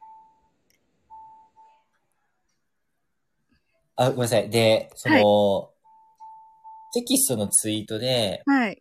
すごい有益なこと書かれてても、はい。なんか、はい誰がうんどういうテンションで、どういうこう目的の中で言ってるかは見えてこないので、はい。うわー、なんかまた意識高い系かって思われたり、なるほまど。あ、所詮フォロワー稼ぎのためにこれ、一言一句考えてるんだろうなっていうふうに、もうみんな思ってるんですよね、ツイッターの中では。はい。音声だとどうなるかっていうと、感情が一発でバレるんですよね。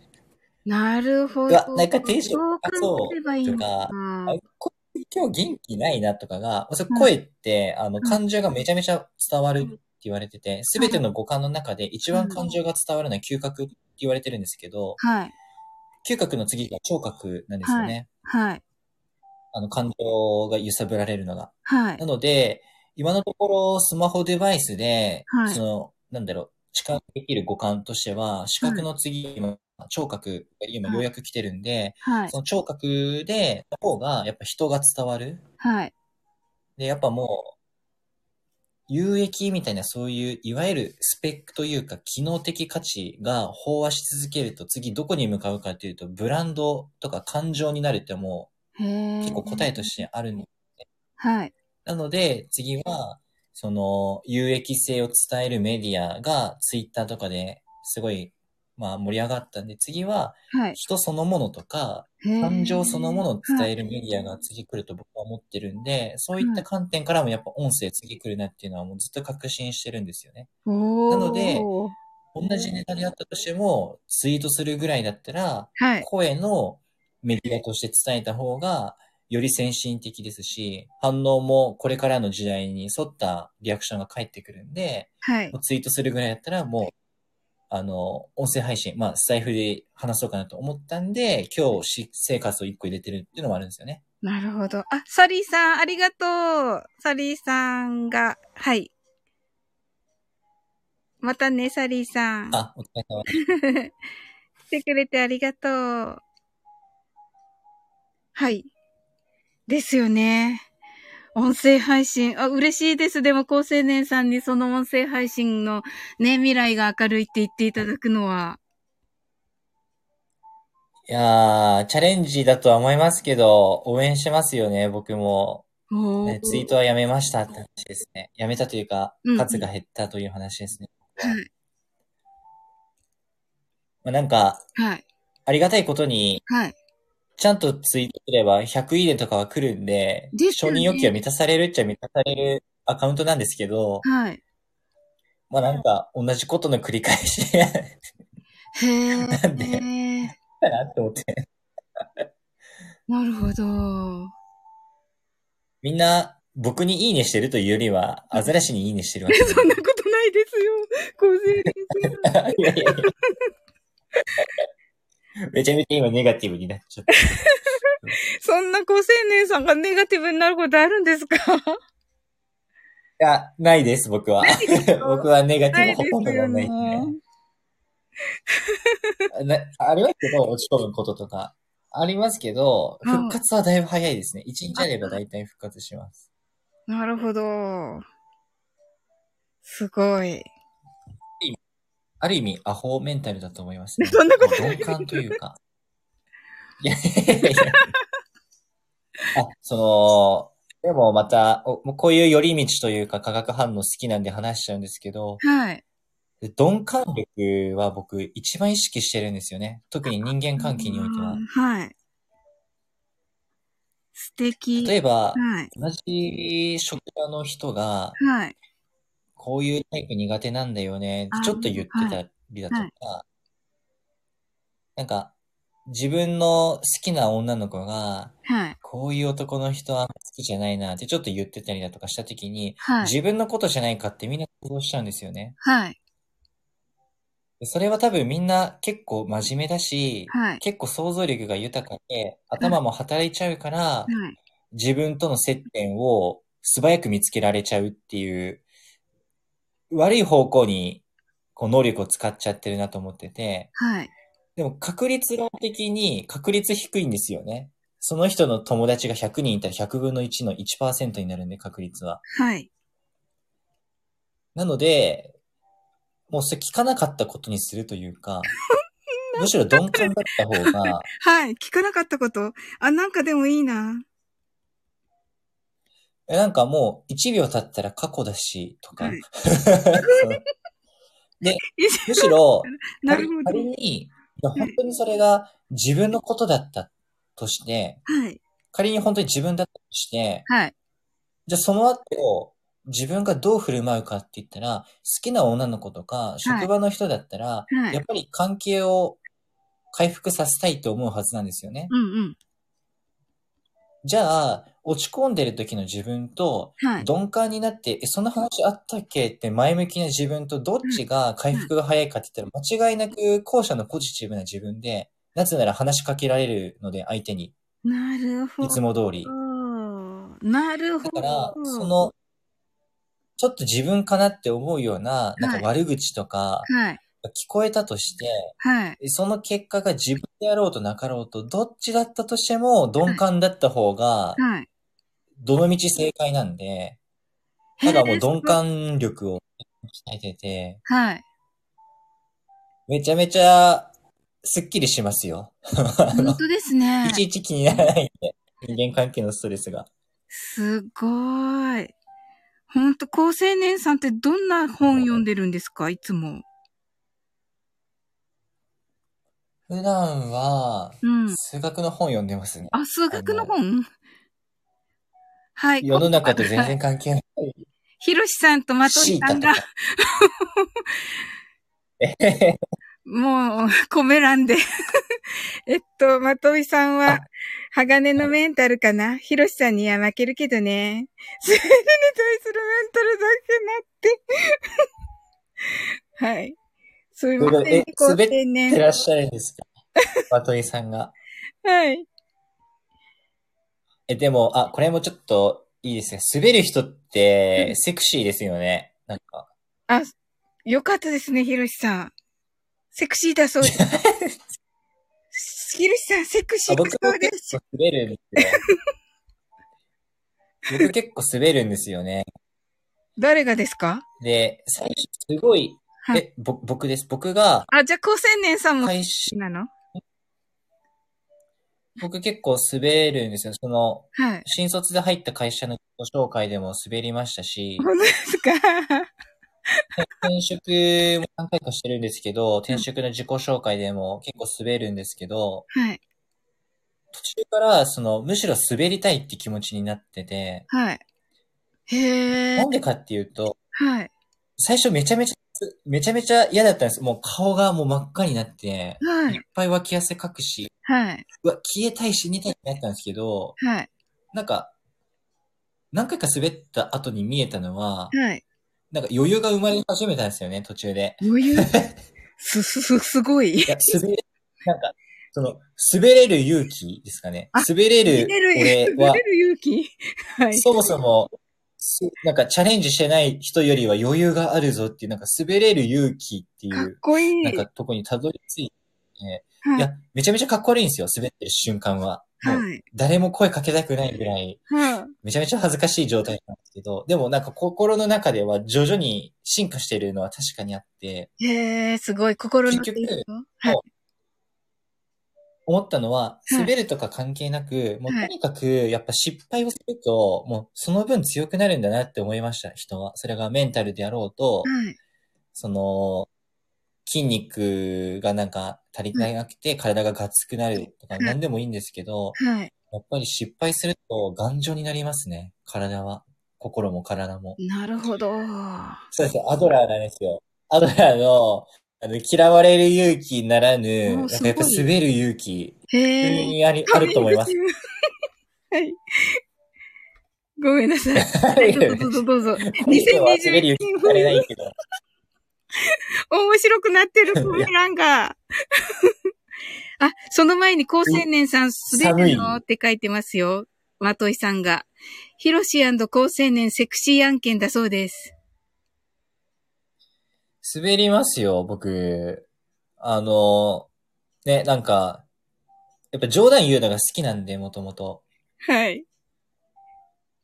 なんでかわかんないんですけど、別に認められたいとか、あの人、あ、相手の笑顔が見たいとかは特になく、はいた。だ冗談を言うこと自体がすごく好きで、ねえ。楽しみいやなでんす、これからが。と、はい。いやー、その、なんか、日本人ってやっぱり、はい。シャイな人が多いんで、うんうん。ちょっと浮くんですよね。その、冗談ばっか言ってたりすると。ああ、はい。で、やめようかなと思ったんですけど、イタリア人の中で一番モテるイタリア人ってユーモア力ですよね。はい。で僕、その時、イタリア人美女がはい一番タイプだったんで、中はい。なんで、もうユーモアってむしろ地球規模で考えたらストロングポイントなんだと思って、はい。そこから滑るのをやめなかったというか、滑り続けたんですよね。滑り続けたんですかそしたら、ライブ配信アプリに詳しくなりました。ええー。全然関係ないんですけど。全然関係ないんですけど。はい。そうして今があります。面白い。えっと、まといさんが全米が泣く。ひろしさんも全米が泣いた。やばい、かぶってるやん。かぶったやんけーって。まといさんもこっち側ですね。すべすべ、ま、ああーたまきにしといてや。酒すべぐらいがちょうどいいんじゃない おう、ほんまや。って。 滑り続けた先に、ちいないみに高青年さん。あ、それはいいですね。滑った先に高青年さんいたらいいですね。僕そんな、包容力のある感じなんですね。上には上がいるというか。ちなみに、真面目な話すると、はい。滑ってる方がはい。友達増えますね、正直。あなるほど。これは間違いないと思う。し、あとちょっとモテるようになりましたね。あ、そうなん です。はなんか、い。友達としては、なんか、と、その男友達に言われたのは、はい。お前なんか、自分を犠牲にしてるから、ある時、ピンチになっても仲間を切り捨てなさそうとか、はいプ。ライド高くないから好感持てるわっていう感じで、モテたんですよね。男友達から滑ったことに対して。はい。で、その女性ですよね。恋愛の女性に関しては、はい。いやなんかめちゃめちゃ頭いいし、うん。なんかお金持ってそうなのに、そんな人一倍バカを振る舞ってるから、さぞかし余裕があるんだろうなって勝手に妄想してくれて、別にあなる頭も良くないのにお金もないのに勝手に妄想してくれて、だから色気を感じたって言われたんですよ、その時。あ、そうなんですね。これは結構続へーずっと言われてて、今でも言われてるんですよね。もうギャグ線が高くてユーモアが高いから、はい色。気感じるってすごい言われて。ええだからさっき、はい。セクシーって言葉使ってるんですよね。うーん。でなんか、イタリア人男性って世界で一番モテてそうじゃないですか。まあそうですね。よくわかんないけど。はい。よくわかんないけど、まあ、世界一のナンパ師って言われてますし、そうですよでねも。その男性の中に、どういう基準で一番モテる人はモテてるんだろうっていうと、やっぱユーモアでが基準でモテてるらしいんでうん、うん多分世界共通の文化と大陸を超えたうん。はい。モテ基準、じゃあ必ずしも恋愛だけじゃなくて、はい。人間関係において、すごくみんなから愛される基準として、うんうん。やっぱユーモアがあって、はい。そのユーモアの一個の手段として、滑り芸があるとい うか。すごく思ったので、リスナーの方たちにもぜひ勇気を持ってほしいなとあいの、うこの、話ですね。ひろしさんと玉木さんってもう本当に面白いですよ。あ、本当ですかはい。本え本って何 二人で ええぜひ、あの、聞いてみてください。わかりました。 はい。本田圭介本田圭介さんあ、本田圭介、ああですね。イタリア行ってましたけどね。はい。滑りポイント1ポイント獲得。 何こんな感じですけど、この二人、ご青年さん、いいんですか滑りポイントが、なんか100とかになった時ちょっとしんどいっすね。なるほど。 100回滑った俺 って。まあ、貯めたいですね。でも貯めたいです。うん食べたいんですね。 あ、まといさんが1ポイント取ったんですね。ちょっと、一個お願いしてもいいですあか、はい、ちょっと、ライブ配信ならぬ、アドリブのお願いなんですけど、はい。 1分だけトイレ行っていいですかもちろんであす。お酒飲んで、ねえ、そうですよ。い、いいんですかはい。おま、お待ちしてます。もちろんじゃあお詫3び人と、して、はあい。4人かな。お詫びとして、はい。戻ってくる間に、はい。もし質問を浮かばれた方いたら、はい。全力でお答えするんで、その、普段の配信で話してる範囲内で、はい。全力でお答えするんで、ちょっと、トイレ行きます。はい。いっといれーということで。はい、1滑りポイント1ポイントありがとうございます。行ってき ます。 いやー、嬉しいです。ひろしさん、まといさん。わ、すごい、面白い。えっと、トイレットペーパーの質問したら怒られそうなので、真面目な質問考えよう。ひろしさん。まといさんが、こら、ってなってる。そうですよ。質問、あ、はい。まといさん、質問。はい。考えてみてください。ね、全力で答えてくださるということですので、うわー、楽しみだなー。えー、すごい、嬉しいです。お二人来ていただいて。あ、うんもう一人は、うんあ、アルパカーノ。アルパ、アルパカーノ。アルパカーノ聞いてる 高青年さんの、あ、おった。はい。高青年さんのアイコンはなぜ驚いた顔をされているのをチョイスされているのですかですね。はい。これ聞いてみましょう。収録、えっ、と、ひろしさんが戻。りました。あ、はい。お帰りなさい。えーっと、玉木さんが、えー高青年さんのアイコンはなぜ驚いた顔をされているのをチョイスされたのですかと、ひろしさんがあ収録とライブで使い分けてる意識していることはありますかということです。ーなるほど。はい。じゃあ、ちょっと順を追ってはい。回答しますね。はい。アイコンについてなんですけど、はい。玉木さんからのご質問ですね。はい。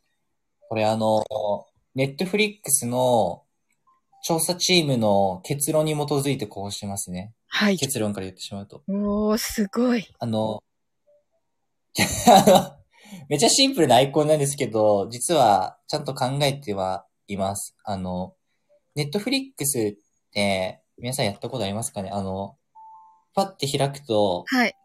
いろんなドラマとかはい。映画とかの、はい。まあ、サムネですよね。はい。がバーっていっぱい縦に並んでるんですよね、長方形で。はい。で、えっと、ネットフリックスって、はアい。プリをとか、まあ PC のウェブでもどっちもいいんですけど、い開いてから30秒ぐらいで80%くらいが離脱するんですね。はい。まあ YouTube とかおーはい。と一緒で、小学生のサムネがバーっていっぱい並んでるんですよね。はい。あク、レヨンしんちゃんの映画とか、はい最近流行ってるイカゲームとかがバーってサムネがいっぱい並んでて、はい。あ、この映画見ようポチってみんなするんですけど、はい。要するに、アプリとか、まあ、PC のウェブ、どっちでもいいんで、Netflix を開いたときに、はい。 30秒以内にどれかはサムネに引っかからせて、はいポチッとさせないと、はい。 YouTube とか、他のアプリに、まあ、動画アプリに逃げられちゃうっていうふうに Netflix は考えてるので、開いた人は100発100中でどれか1個タップさせるっていうのを、はい。死ぬほど研究しているん、もう専門チーム作ってます。サムネ専門チームが、サムネ世界トップチームの、チームはあ。で、ネットフリックスって、そもそも作品に年間で114億ドル、なんで、日本円にして1兆円以上ずっと年間制作費かけてるんですよね。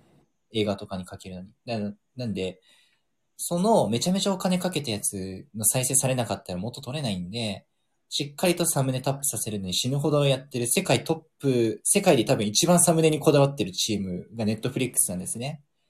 で、なんで僕がこのアイコンにしてるかっていうと、はい僕のアイコンって要素としては2つ。1つは、あの、マトリさんの話やったように、この驚かれてる表情が1個と、はもうい。 1個はこの背景の色です。で、はい。えっと、とあるアメリカのはい。ドラマで、はい。サムネを何パターンか試して、はい。一番再生されたサムネだったんです。同じドラマの内容なんだけど、はいサムネだけ変えて、はい。この時のサムネにしてる時一番タップされたっていうのが公式に発表されてて、はい。で、そのサムネの特徴はたった二つ。一個は背景が明るい、あの、目立つ蛍光色だった。はい。で、もう一個は、えっ蛍光と、はい人をちゃんと乗せてることなんですよね。はい。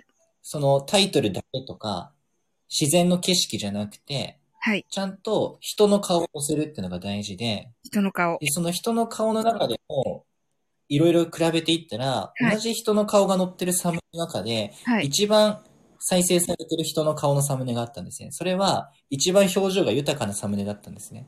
はい。表情が豊かです。一番はい。表情が豊かです。で、一番表情が豊かな顔っていうのは、大体驚いてるか、笑うなんですよね。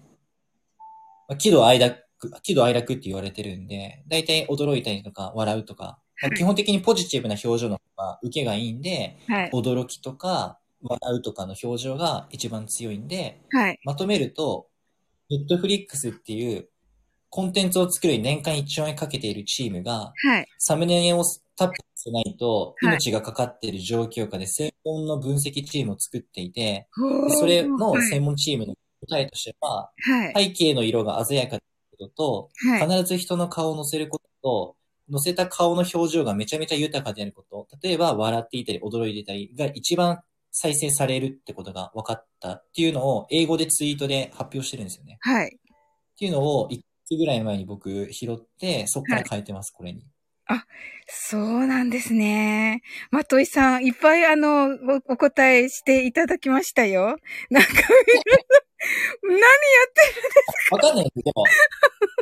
これをやれば、はい。僕たちも上がるかわかんないですあ。ネッそうでトフすリよッねクスの状なるほ況どだしはい、たまたまかもしれないです。あたーだ、ネットフリックスはそういうふうに研究をし、そういうふうに公式発表してるんで、ネットフリックスのサムネに対するこだわり力は多分世界トップだと思います。あの、あ同じドラマでも国によってサムネ変えてるんで、は日い。本人だとこういう受けがいいよねあ、全国によって違うってことですね。好きき、好き嫌いというか好きな色が。そうです、そうです。国によってとか、あと地域とか、あとそもそも同じ日本人でも、再生履歴からして、あ、この人、なんか、なんかお姉さんがサムネに載ってるやつばっかタップしてるなとか全部バレてるんで、そうすると、同じ作品でも、その作品の女性、登場人物の女性をサムネに載せてるやつに自動で切り替わるとかに全部システム、システムになってて、へえ、すごー。なんか、僕と同じ日本人の友達で、はい。同じようにネットフリックスを開いても、は同じ作品でもサムネ違ったりするんですね。へえ。それはその友達が女性の、はえい。っと、顔が映っているサムネばっかタップしてたりすると、はい。あ、女性が映ってるバージョンのサムネが表示されてるやんってことが起こりますね。へっていえ。うぐらいめちゃめちゃ徹底してるんですね、ネットフリックス。はなあ。ので、はい信頼して、今ちょっとこういうのに変えてたりします。なるほどっていう。のが1個目の、はい。みんな聞いてたのかな いや、聞いて、え、タオリンさんも聞いてたのかなあ、でも、玉木さんは、さすが高青年さん、すげーってハートが3つついています。感激よ。あ、本当ですか ?4 つ欲しかったです。あれ感激をありがとうござい ます、高青年さん、ということです。はもうい。一個が、えっと、ヒロさんからですよね。はい。アーカイブとライブの違いですよね。はい。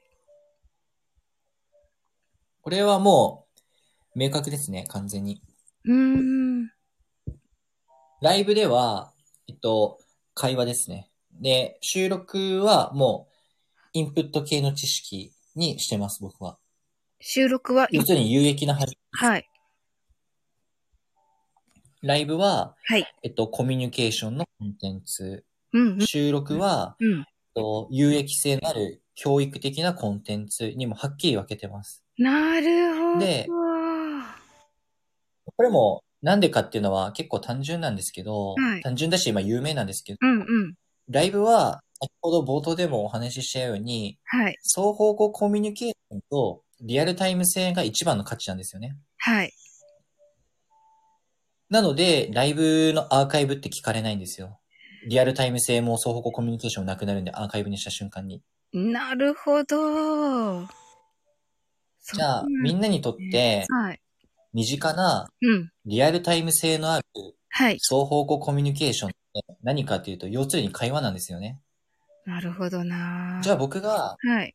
ライブ配信開いて、じゃあ誰と会話するんですかっていうと、はい。ほとんどの人がリスナーとの会話になるんですよね。はい。何々さん来てくれてありがとうございますとか、はい5分とか10分って1人とか2人じゃないですか、居続けてくれるの、大体。はそうすると、あ、A さん来てくれてありがとうございます。A さんって今日何してたんですかとか、あ B さんって今日、なんか、他の人も見てたんですかって、どうしてもそうなっちゃうんですよね。だって会話が前提になってるし、A さんと B さんしかいないから。でもこれって、はい。さっき一番最初に話した、スナックのママ理論から外れるんですよね。ですね。はリい。スナーを質問にしてしまうっていうう。ん。うん。なので、はい。めちゃめちゃ人気があって、視聴者がたくさん来る人じゃない限りは、はい。リスナーに会話を求めるっていうのが、良くならない確率が高いと思ってるんですね。へえ。じゃあどうすべきかっていうと、はい。会話の相手をコラボ相手にするのが一番良くて、なるほなど。ので僕はコラボ相手をはい。今募集してるんですね。僕も大して来てくれないんで。いや、そんなことないですよ。はい。いやいやいやいや。はいまあ。なんか一回、はい。一人でライブしてて、はい。 15人、6人ぐらいずっと聞きつ聞き続けてくれてた時があったんですけど、はい。 1時間ぶっ通しで僕、間を置くことなく一人で頭の中にいる知識を全部喋ってたんで、はい。なんかそこまでしないと10人以上残ってくれないんだっていう実験結果もあるんで、そこまでしてやりたくないなっていうのも、かんで、はい。楽しまないと意味ない。なので、まあ、まとめるとライブとしては、はい。双方向コミュニケーションとリアルタイム性なんで誰かとの会話になる。はい。ほとんどの場合は、一人か二人しかコメント来ないんで、はい。視聴者に質問全面することになるけど、スナックのままじゃなくなるので、はい。コラボ相手と会話をすなる。で、収録ははいいつでもどこでも聞いても、はい。あ聞く気持ちになれるものになるので、はい。ってなってくると、一方的な話のない、つまり教育になりますよね。へー。収録は会話じゃないので、すっごい。会話じゃなくて。一方的に聞く価値があるってみんなが思うのって、多分ためになるしかないんですよね、基本的に。あとはもう声がめちゃめちゃはい。好きだとか、もうその人自身が好きとか、はい。じゃないかは、一方的に話を聞かされるって普通苦痛じゃないですか。女子会であの人ずっと喋ってるとかって嫌じゃないですか、なんか。はい。飲み会で。はい。同じ人いやこいつどこでずっと自分の話してんのとかってみんな嫌がるんですけど、はいでも収録やってるのってそれと同じじゃないですか。自分の話をずっと同じ人が話してて、こっち一言も言えないんで。うんうんうん。でも、収録で再生されてる放送はあって、それはためになるんですよね。ためになると、その人はずっと喋られるし、はずいっと聞かれる。だから先生がずっと喋るんですよね、学校の授業って。ああ、なるほど。だから、はい。収録の放送ははい。知識系、ためになるはい。専門で、ライブはコミュニケーション、まあ、会話専門、はい。で視聴者が僕がいないんで、コラボの形をとってるっていう住み分けにしてます。ああ、なるほど。ということは、ひろしさんって、あの、ライブされても、そのアイアーカイブ残されないことが多いんですよ。っていうのは、それは合ってるってことなんですね。ライブのアーカイブは残さなくてもいいんじゃないですかね。私こ残れしたら何かあるかもしれない。はい。どっちもいいと思いますけど、はい。まあ僕は残さないかな。ああ、そうなんですね。はい私これ聞き残逃っしてたる。人、ずはい。 聞き逃した人にアーカイブ残してって言われたことはあったので、はい。その人のリスナーの状況によっては残した方が、実はリスナーの方たちのためになるとかはあるとは思いますけどね。ですよね。はい。うん。はい。まといさんも残して残してって。はい。ああ、そっか。あの、なんかね、ひろしさんとね、アルパカーノのね、漫才みたいなの前あったんだけど、 読んでないの、まと、まといさん。ごめんね。 あ、いいんじゃないですかこの半分放置ぐらいが、バ半分ックのままなんです。 なんかその、僕もリスナーとして、ライブ配信者のライブを聞くっていうのずっとなんですよね、3年間。で、その時にはい、すべてのコメントが100発100中で拾われるよりは、はい。適度に無視されたり、適度に拾われたい方が居心地がいいんですよね。そうなのかなそうですか放置されてる私たち僕はっそうでて。あ、笑ってるからいいのか。ね。 本当優しいリスナーにかた囲まれて、はい。すごい羨ましいなと思います。でしょもうね、三人ともね、大好きな、本当に。あ、でも一個ちょっと、サオリンさんのこと褒めちゃっていいですかじゃあ。え、いいんですかありがとうございます。これ僕、鉄則の考え方 があるんですけど、はい。いい配信者の周りにいいリスナーは集まりますね。これもう絶対だと思います。ああ、そうなんですね。特にライブは。あ、ライブは、うありん。がとうございま特にす。もうめっちゃ嬉しい。いやいやいや、で、いやあの、とか言ってる僕がはい集められてないんで、すげえもう、いやいやいや、気持ちとしてはしんどいんですけど。そんなことないですそう思いますよ。あの、いや、高青年さんのコメント欄の方たち、すごい方たちですよ。まあ、まといさんもいらっしゃいますけど、本当にわーって思っていつも言ってます。この人たちが高青年さん聞いてんだ、みたいに、いつも言ってます。そうなんです。え、僕も、どういう人たちか全然存じ上げないまだは。ねなんかっていうか、こコメンの、トこの来て3るいいね人、ポチこのってやつ三人すごいんですけど、今いる3人も。この、このえ、そうなんですか。なんかこ、の名前だけド聞キドくキするんとだ、けど。すげえなんか、愛くるしいですけどね、みんな。でも確かに、ね、 SPP とか、そうです、そう SPP なんです。スタイフ内のフェスとかはい。に12時間ラジオとかですもんね。そうですよね。そうなんですよ。本当に。確かに。もう、なんか、スタイフ皆さんのところに行くと、私のコメントなんてもうすぐにバーっとどっかに行っちゃって、みたいな感じですよ。はい。タイムライン。お大物じゃないで大物ですよ。すごい二人とも大物ですす。ね。はい。はい。めちゃくちゃ濃密なはい。場になってるじゃないですか。これもサオリンさんが真ん中にいるからですよ。いえ、違いますよ。スこナックのの青年さんが、をお呼べ、お呼びしたからですよ。もうな、えへへだって僕初対面の人とかを本。当ですって、高青年さん、高青年さんなんでスコリンとって思われてると思うんだけど、多分。いやなんでサオ リンみたいになってると思うんだけど。僕は、僕は、フライアウェイとかちょっとれよりちょっと練習したかったです。あ、そうなんですか。英語のプロです。はい。そう。サオリンさんにちょっとじゃあ僕、はい。逆質問していいですかあ、もちろんです。英語って今、うん。どれぐらい勉強してるんですか毎日で言うと。もう勉強しなくてもいいぐらいなんですか今。ああ、もうね、勉強はあんまりしてなくてっていう感じですね。ただ、テッドは聞いてますあ。はい。ちょっと聞いてるんテでッドす聞ね。。いてますす。テッドは毎日聞いてます。一緒ですよ、高青年さん。それはなんか、理由あるんですか、その、なんか普通に、アニメとかでもいいじゃないですか。英語聞こうと思えば。ああ、まあそうですね。まあいろいろなんだけど、でもテッドが一番いいかなと思って、その、やっぱり、あのね、聴衆の前でこう喋ろうとしてらっしゃるので、あの、発音もクリアだし、バックグラウンドがちょっと違うと、鉛とかもやっぱりあって、その鉛を聞き取ったりとかもありますし、はい。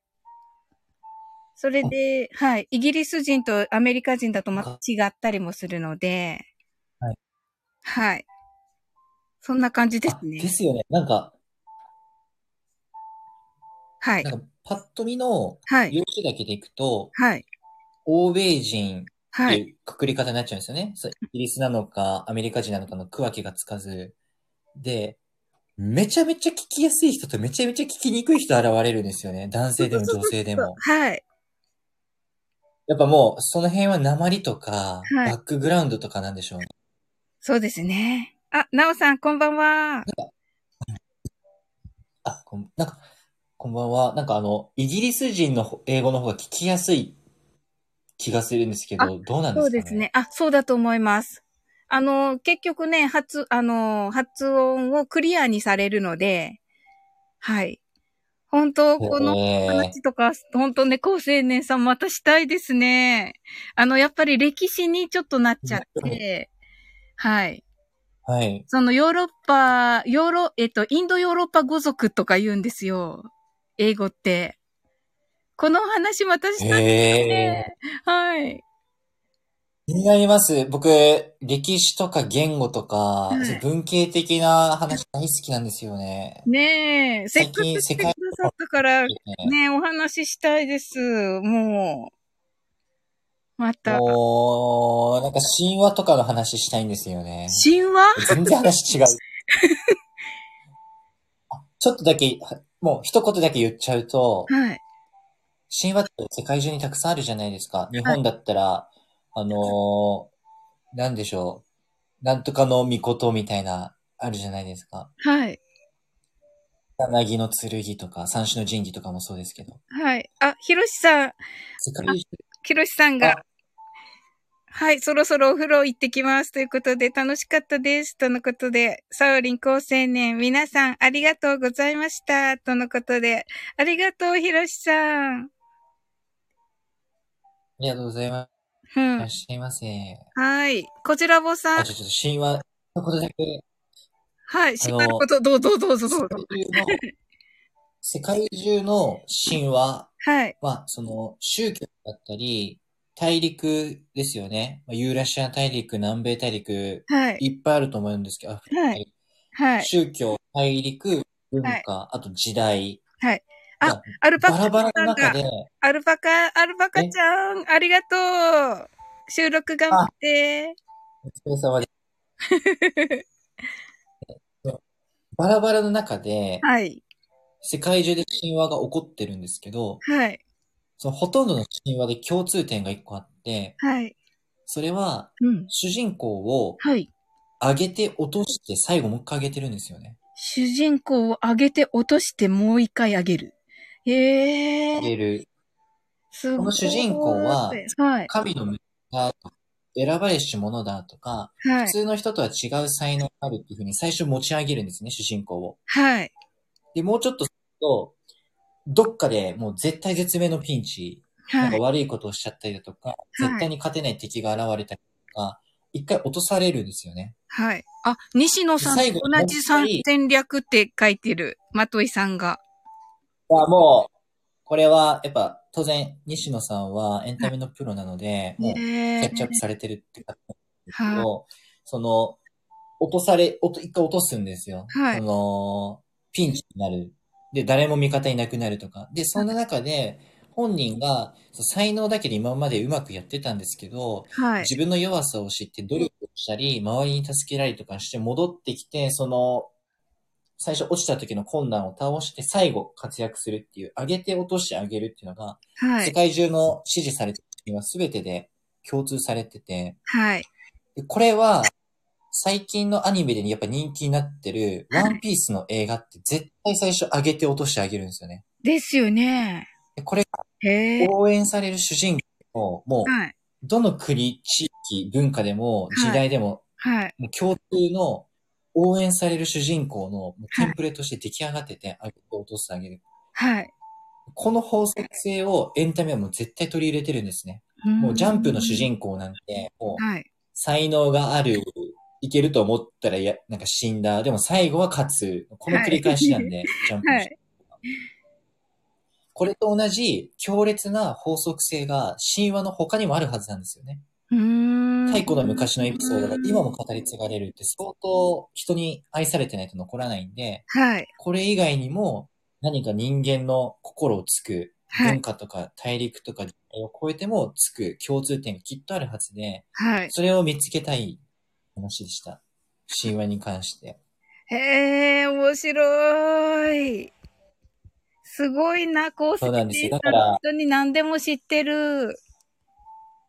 いやいや、なんで、ちょっと格好つけて第一印象を良くして、一回滑って落ちて、はいどっかで受ければ、はい。神になれます。 なるほど。なるなほので、ど滑。りポイントを食べましょうっていう話です。 なるほど。そこで滑りポイントなんですね。なんか、このライブの収穫ですね。滑りポイント。滑る勇気。いやいはい。2011年 冬。面白い。 や、冬。冬いいですねあ、神って書いてあります。こちらぼさん。あ、ハッシュタグ滑る勇気。 まといさん。面白い。あーあー、楽しかったです、高青年さん。あこちらこそ、結構普段と、普段の配信ではしてないことを話せたねえ、気がするので、逆にすっごい貴重な、なんか回になりました。あ、いや、とんでもないです。もうこれ、アーカイブ全然残していただいて、サオリンさんのフォロワーこれで増やしてください。はどいこ。まで貢献できるかわかんない。ねえ、ほんと。そうですよ。ありがとうございます。なんかたくさんいらしてくださって、皆さんも。はい。あ、本当ですかよかったはでいす。。あの、潜って聞いてくださってる方が結構いっぱいいらっしゃいまして。はい。 そうなんですよ。はい僕、4、5人の方かなと思ってたんですけど、コメントしか見えないんで。そうですね。フォロコメワー相ン手トはに上がってきてくださった方々は4、5人なんですけど、えっと、20人かな全員で。あ、そんなにいるんですね。はい。へえ。いやー、やっぱり高青年さんのお話聞きたいでしょう、皆さん。え、 滑る勇気ですかまさか滑る勇気か、みんな、みたいな感じだったかもしれないけど。はい。僕も滑る話なんてするなんて思ってなかったですね。 ねえ、でもなんか一番大事かもしれない、もしかしたら。そうですね。なんか、自虐と言いますか、うんうん。いくつになっても、はいどのレベルになっても、やっぱり謙虚にやりたいなと思うんですけど、うん。その一番の得策は、みんなの前で思いっきりずっこけることですね。なるほど。いい大人になって。うんうん。かっこつけちゃうんですけどね。プライド高くなったり、うんうん。もう俺は若くないんだからちょっと思っちゃうんですよ。僕もそう思う時もあるんで、たまに。うーでん。もそういう時こそ、まあ、みんなの前でこう思いっきりずっこけられると、はいお。互い後先楽という。まあ、そういう人が結局、はい。人を集められると思ってるんで、ビジネスの世界でも。はあ無理のない範囲で意識されるといいかもしれないですね。うわあ、いいこと聞いたな あなあありがとうございました。こんなに長く。いやとんでもとなっいてごめんもな、さい、2時間もいただいてて、ね本当日曜日の、もうね、うんこちらこそです。高青年さん、明日ね、お仕事大変なのに。いやいや、本当に嬉しいですもう来ていただいて楽しかったんで、めっちゃ良かったです。あ、まといさんがめっちゃいまいたコラやりたいですねボライブって。はい。またぜひお願いします。そうですね。なんかその、リスナーの方たちでも、普段配信されてる方たくさんいらっしゃったと思うので、はい。二人と言わず、うん三人とか四人とかでのコラボでも全然楽しいかなとで思っすてねる。ので、うんうん。また、ちょっとお酒つまみながら、うんリラックスしながらお話ししたいなと思います。会話自体がすごい楽しいので、会話自体が楽しいですね。はい。本人たちが楽しく会話しちゃったら、リスナー勝手に増えるんで、もうこれは絶ね対そうなんで。なんか今日そうって言ってくださったので、皆さんが。あ、本当ですかうん。でもこの来てくださった皆さん、本当に全部の、あの、いつも、あの、全部のコメントをダーッと読まれる方たちなんですけど、あは。はいい、挨拶だけは なんかすごい割愛されて、あとはダーッと全部長いのをバーッと読んでく、読んでくださる方たちなんですが。はい。すごいですね。はい。自分にはできないかも。でもね、なんそんか、なそ目じゃれないで放置でも、放置でも楽しそうだった。 いいのかなそんこんなこと言ったら、言って。まあ、によりますけど、一般的には、それぐらいの距離感の方がモテるとは思います、えー僕そうとなんしてでは。すね。まあね、本当こうね、高青年さんが言ってくださったけど、本当皆さんが、あの、来てくださった皆さんが本当に素晴らしい方だったからだと思います。よかったです。はい。本当に大好きな方ばかり来てくださって、そしてね、高専年さんが OK をくださって、本当に素敵なライブになりました。ありがとうございます。いえいえ、こちらこそありがとうございました。楽しかったです。はい。また楽、しかったです。いろんな形も。私もサオリンさん大好きって。はい。ありがとうございます。はい。じゃあ、えっと、こ、ここ辺で、じゃあ、えっと、終わりにしたいと思います。長はいよし おい疲でれす。様でした。まあ、たお。疲れ様でした。ありがとうございます。はい。お疲れは様い、皆です。さんも楽あしりかったがです。とうございます。はーい。はい、では終わります。おやすみなさーい。